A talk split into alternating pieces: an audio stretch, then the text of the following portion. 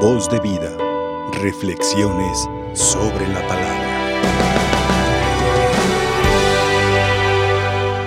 ¿Qué signo vas a realizar para que lo veamos y podamos creerte?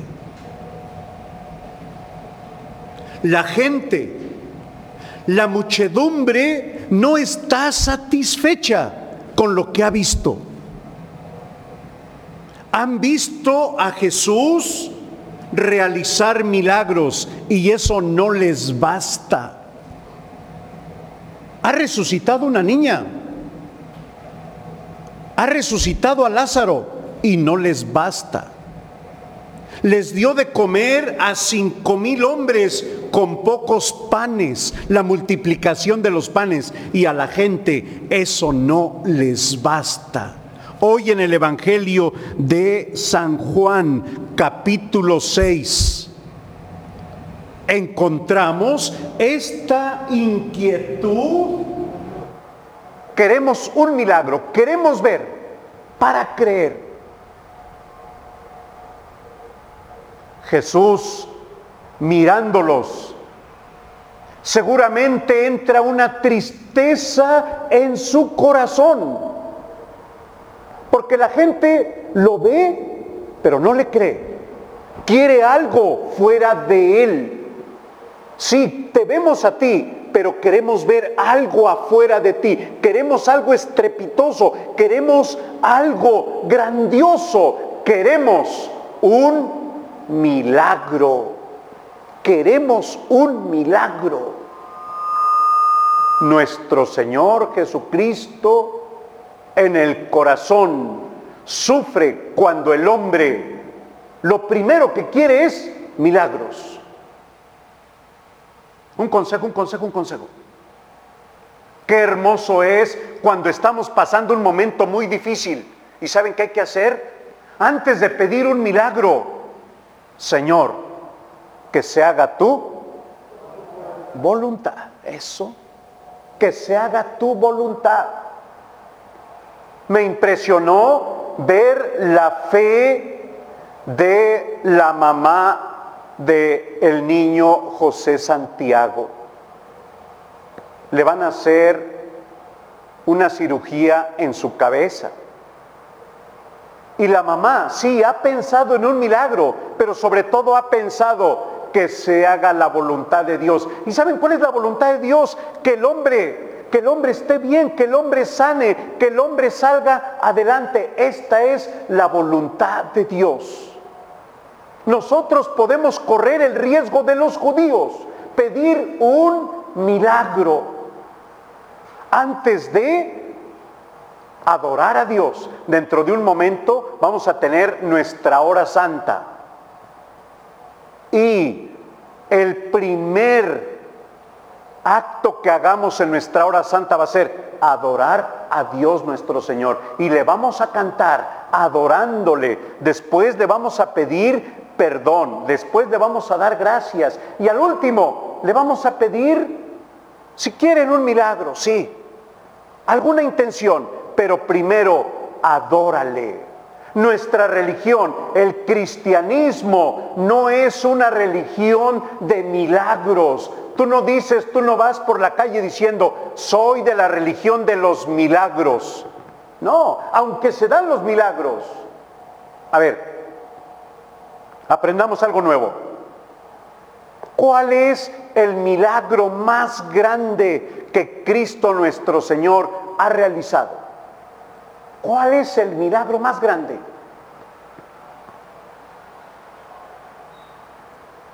Los que están en casita, pregúntense, a lo mejor se están mirando el uno al otro y dicen, yo no sé cuál es el milagro más grande de Jesús. Paola sí se lo sabe. sabe cantar, canta bonito, pero también sabe religión. ¿Cuál es el milagro más grande de Jesús? La resurrección. Y estamos en tiempos de Pascua, tiempo de resurrección. Pascua significa paso, paso de la muerte de la esclavitud a la vida, a la libertad de los hijos de Dios. Entonces, No somos la religión de los milagros, aunque haya milagros. Y hemos visto cómo hay tantos milagros en día. Hemos visto, por ejemplo, el milagro tan grande de la aparición de nuestra Santísima la Virgen de Guadalupe con todos los signos. Y nosotros presenciamos un milagro que se da aquí en la Eucaristía. Cristo, nuestro Señor, se pone triste porque la gente no ve, no lo ve, no ve su corazón, no han visto sus ojos, no han visto su caminar, no han visto, no han apreciado con qué ternura dice, dejad que los niños se acerquen a mí. Quieren algo más. La gente, la muchedumbre quiere algo, algo más. Queridos hijos, el que es, hoy quiero citar en paz descanse al padre Jorge Loring, un sacerdote que pasó por esta capilla, un sacerdote que pasó por este bendito canal y que ustedes lo pueden encontrar ahí en YouTube, Padre Jorge Loring. Me encanta cuando él decía, el incrédulo es un crédulo.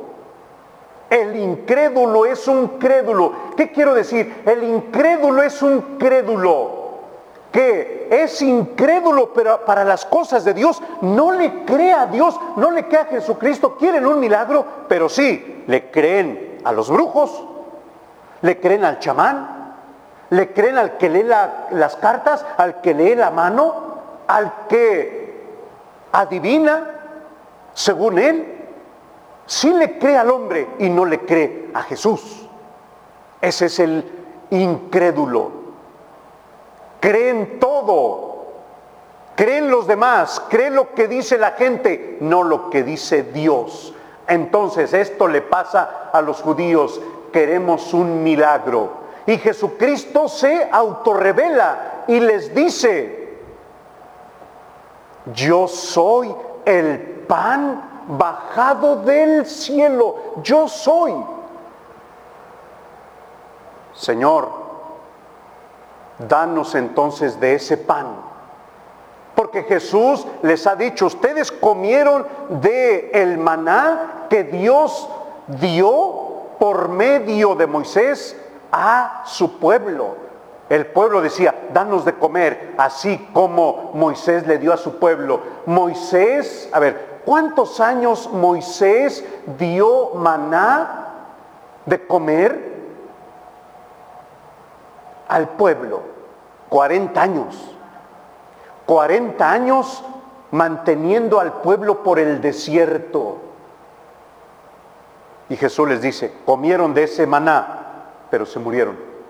Entonces, yo les voy a dar el cuerpo que da la vida eterna, para que no vuelvan a tener hambre y no vuelvan a tener sed. Entonces, Parece que se convencen y dice, Señor, danos, danos de ese pan, danos de ese pan, donde no voy a volver a tener hambre y donde no voy a volver a tener sed. Parece que se, parece que se convencen. ¿Y qué es lo que decimos en el Padre nuestro? Danos hoy nuestro pan de cada día, vean, danos hoy nuestro pan. Por eso hoy, danos el pan de cada día. Por eso hoy, queridos hermanos, en el momento de la elevación me voy a detener como nunca lo he hecho en las misas que he celebrado durante mis 23 años de sacerdote. Hoy quiero compartir con ustedes, pero también quiero compartir con las personas que están en casa porque Gracias a Dios, gracias a una pantalla, tú estás participando de tu misa y la misa vale, la misa vale si estás concentrado. Danos de ese pan. Yo soy el pan vivo y soy el pan verdadero que ha bajado del cielo. Aprendamos algo.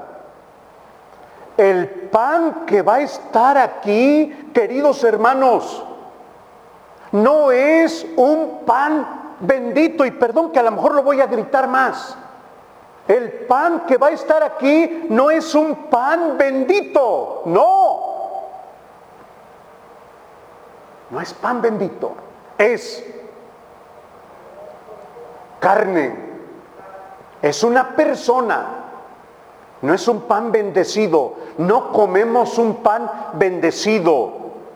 Comemos un pan bendecido cuando el jueves santo hay personas que llevan bolillos, el sacerdote los bendice, ese es un pan bendito, un bolillo bendito, pero la hostia consagrada no es un pan bendito, es Cristo en persona, Cristo en persona. Por eso me voy a detener para que en el momento ustedes se arrodillen, los que puedan arrodillarse. Si en casita hay una persona que está postrada en una cama, no se sienta mal por no arrodillarse, lo entendemos, Jesús lo entiende, pero el que pueda arrodillarse, vamos a decir dos ideas. Cuando eleve el cáliz con la sangre de nuestro Señor Jesucristo, eleve la hostia consagrada, vamos a decir, Señor, creo en ti, aumenta mi fe.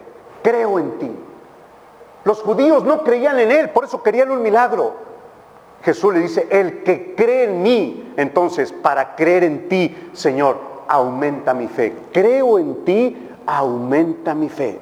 Y los invito para que no cierren sus ojos en, este en ese momento cuando sea la elevación, sino que queden completamente mirando, graben su mirada en el cáliz, en la carne, en la hostia consagrada que voy a elevar y después tendremos nuestra hora santa adorando, pidiendo perdón, dando gracias y haciendo nuestras peticiones. Bien, termino diciendo, antes de pedir un milagro, Señor, que se haga siempre tu voluntad. Que se haga siempre tu voluntad. No condicionemos a Dios. No le pidamos credenciales a Dios inmediatamente. Queremos un milagro. No, Señor, que se haga siempre tu voluntad. El que cree en Cristo siempre va a estar dispuesto a decir, Señor, que se haga tu voluntad. María, reina de los apóstoles. María, madre de Jesús, ruega, ruega por nosotros para que ejemplo tuyo siempre estemos dispuestos a aceptar y hacer la voluntad de Dios. Que así sea. Voz de vida. Reflexiones sobre la palabra.